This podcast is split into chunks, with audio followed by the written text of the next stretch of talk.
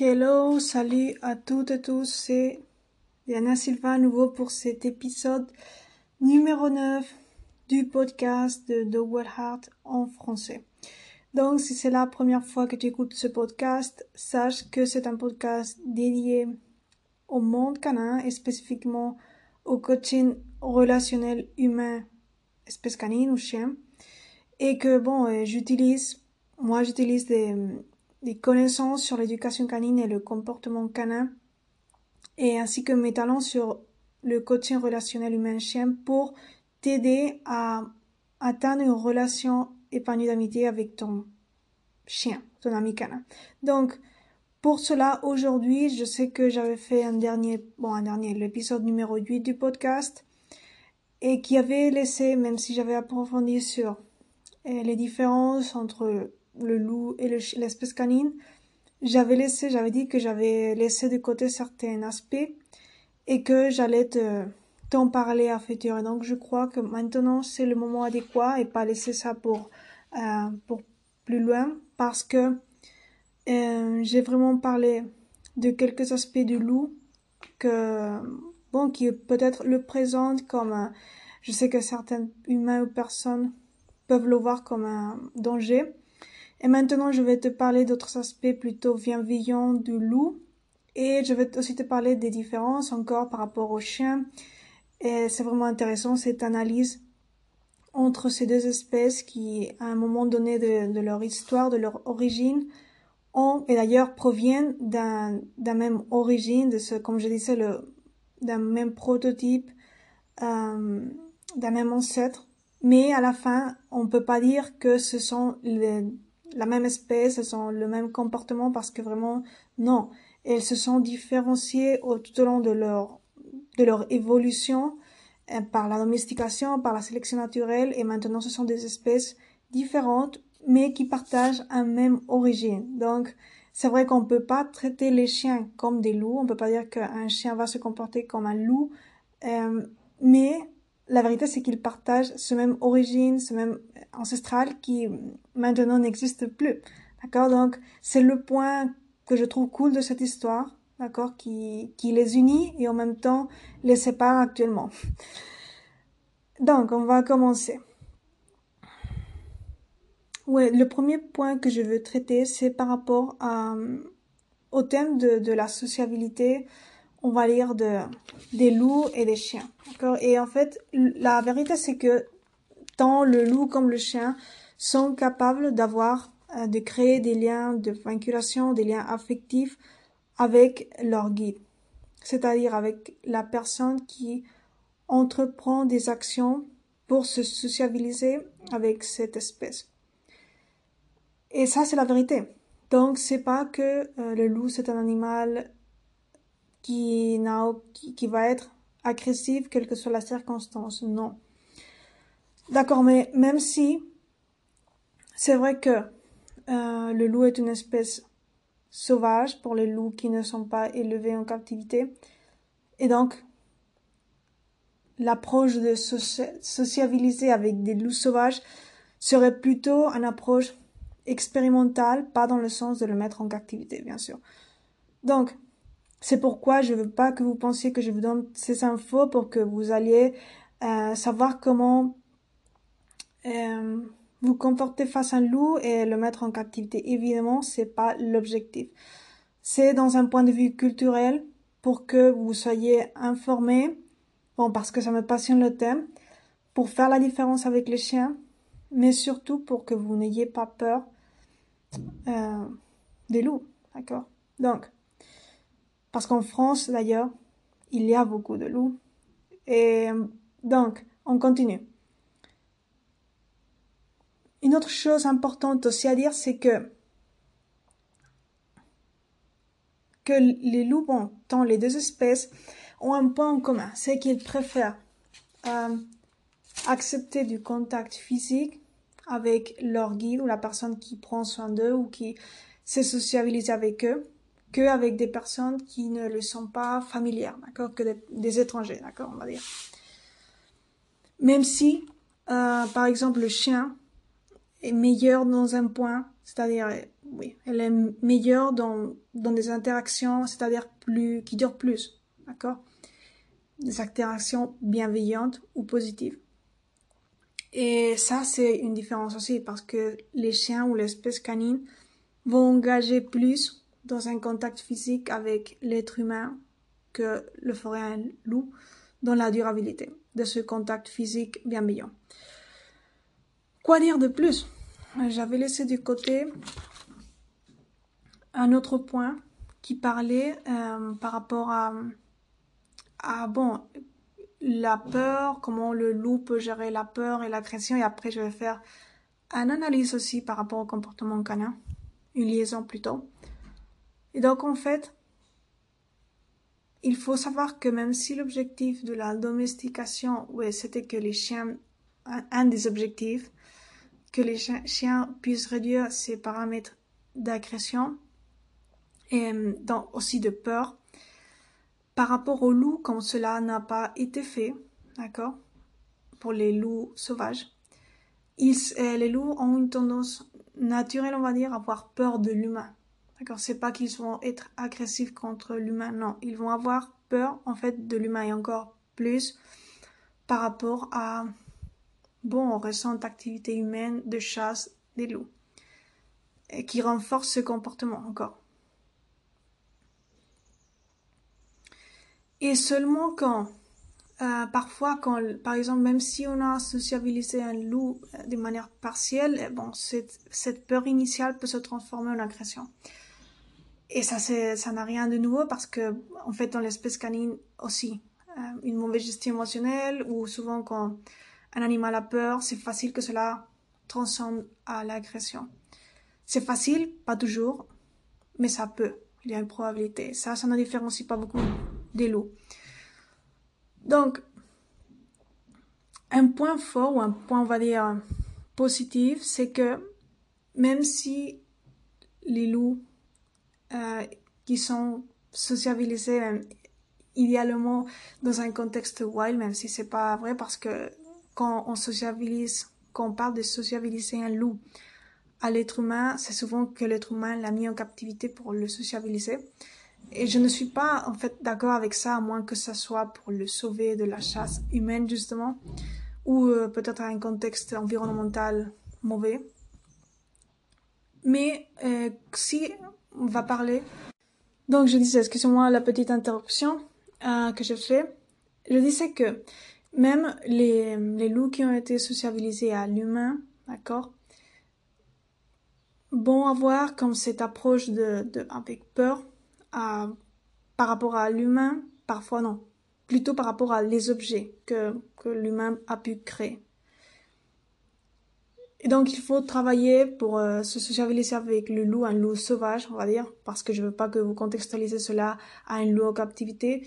Euh, avec un loup sauvage, si jamais tu rencontres, j'espère que, bon, euh, je vais pas dire rien, mais si jamais tu te rencontres, c'est-à-dire, sache que la socialisation avec un loup sauvage devrait, pour que ça soit efficace, l'idéal serait que ça soit depuis petit, même si ça peut fonctionner depuis adulte, mais l'approche initiale du loup va être de peur, sûrement pas d'agression envers l'humain. À moins que, comme j'ai dit déjà dans le précédent euh, podcast, l'épisode du podcast 8, bien sûr, les pressions environnementales actuelles en Europe, en France ou d'autres pays d'Europe ont fait que euh, le patron principal du comportement du loup, pas de toute l'espèce, de ces loups qui sont en Europe ou en France, parce que c'est pas la même chose la nature en France que dans un autre pays d'Europe. Ces pressions environnementales ont, euh, bon, véritablement peuvent avoir fait changer le comportement principal du loup. Donc, ça, il faut le prendre aussi en compte. D'accord. Ça, c'est pour que vous ne pensiez pas, ou je ne généralisez pas que un loup sauvage, c'est un loup agressif. Non, c'est pas vrai. Mais la vérité, c'est que euh, c'est que c'est un animal sauvage et il faut contempler ben, toute la variabilité de son comportement, tous les facteurs qui peuvent l'influencer, les facteurs qu'on peut nous contrôler ou les gérer si jamais on se trouve. Donc, quoi de plus? Oui, par rapport aux chiens, c'est quelque chose de très intéressant. C'est-à-dire que les chiens, euh, justement par rapport au loup, un chien euh, peut être plus facilement, hum, comment dire ça, pour que, bon, un chien peut être par rapport à l'accès aux ressources, d'accord Un chien va être moins coopératif avec euh, d'autres chiens de leur même espèce qu'un loup. Pourquoi? Pas par rapport à l'humain, d'accord? C'est-à-dire un chien par rapport à une autre, un autre chien, un autre, oui, un autre chien. C'est-à-dire parce qu'il n'a pas cette dépendance que le loup a de coopérer pour la chasse. normalement, les loups sauvages coopèrent pour chasser, sont coopératifs. Ils doivent partager cette nourriture, euh, nourriture et doivent se coordonner. Donc ça, c'est quelque chose que de manière naturelle, naturelle le loup le fait, l'espèce de loup, et que le chien, comme il a été, il s'est relationné avec nous, l'être humain, et il a créé cette dépendance, on va dire, dans le sens de la nourriture, de l'apport, même s'ils conservent leur instinct de chasse, d'accord Mais euh, ils vont être plus protecteurs de leurs ressources. Donc, euh, cet accès aux ressources peut générer plus de conflits euh, entre chiens, d'accord Pas entre chiens humains, mais surtout entre chiens que si tu observes des loups interagir par rapport aux ressources dans la nature. Et bon, c'est un avantage des loups, si tu veux le voir comme ça. Même si pour interagir avec les chiens, c'est pas un problème. Euh, d'ailleurs, euh, l'accès à la nourriture, d'accord, n'est pas normalement un, grand problème euh, dans le sens d'interaction chien-humain. Ça peut créer, mais c'est pas si normal comme ça le serait par exemple peut-être pour pour le loup si on devrait interagir avec un loup dans, cet aspect d'accès aux ressources.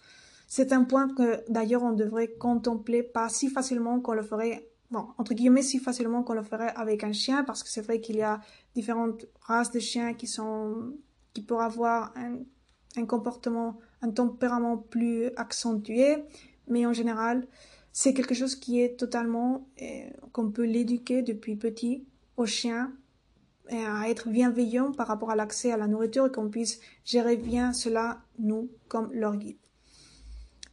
Quoi de plus?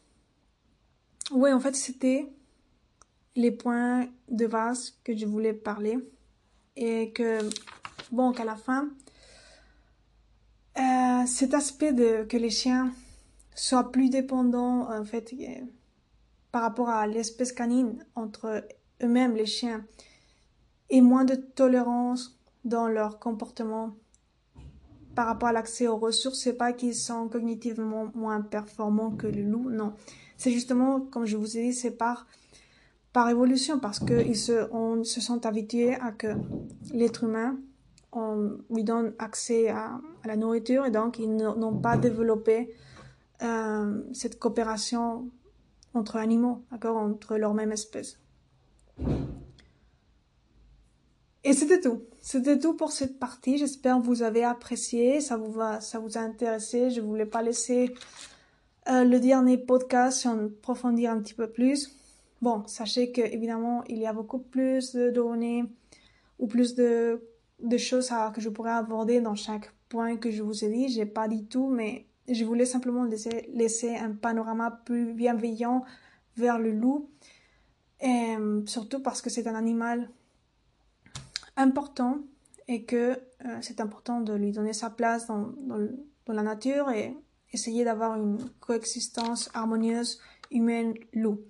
Et bien sûr, par rapport à l'espèce canine, c'est très intéressant de faire cette, euh, bon, cette analyse euh, par rapport au loup parce que ça nous permet de voir en contraste les petites et parfois différences accentuées entre loup et le chien qui euh, nous disent que, évidemment, ce ne sont pas actuellement la même espèce, même s'ils ont eu la même origine, et que on peut pas les traiter de la même manière, mais que le comportement, mais oui, si on connaît le comportement d'un animal, ben, on peut déduire, on simplement, ça peut nous aider de connaître l'histoire du loup à, euh, à mieux, on va dire, entre guillemets, mémoriser certains points du comportement de l'espèce canine, même si, comme je vous dis, le comportement n'est jamais quelque chose de si, de l'espèce canine, n'est jamais quelque chose de si structuré. D'accord? C'est pas un cahier, un livre qui va dire, bon, un chien se comporte de cette manière parce que il y a beaucoup de chiens, beaucoup de personnalités, même beaucoup de races qui influent, même si pas de manière déterminante, parfois. Et euh, donc il y a beaucoup de possibilités, même si euh, le plus important, c'est dans ce cas, moi, professionnellement, c'est développer comme une sensibilité pour pouvoir savoir lire, quel que soit le comportement que nous offre, dans ce cas, l'espèce canine, savoir quelques paramètres génériques, mais savoir lire son énergie, être sensible à ses comportements et, oui, euh, savoir quelques paramètres importants, fondamentaux, génériques de leur comportement, même si on va pas toujours pouvoir dire, ben, ce comportement de, du chien ou de l'espèce canine veut dire la même chose pour tous les chiens. Et donc, c'était tout pour aujourd'hui. Donc, si vous avez aimé, n'oubliez pas de partager ce podcast de Wild Heart avec vos contacts, de t'abonner d'ailleurs, de commenter qu'est-ce que tu as aimé le plus, si tu as des questions par rapport à cela, si tu ne connaissais déjà certaines de ces infos ou si ça t'a surpris de, savoir. Et bon, tu peux aussi me suivre sur Insta. Je te laisserai le lien dans la description.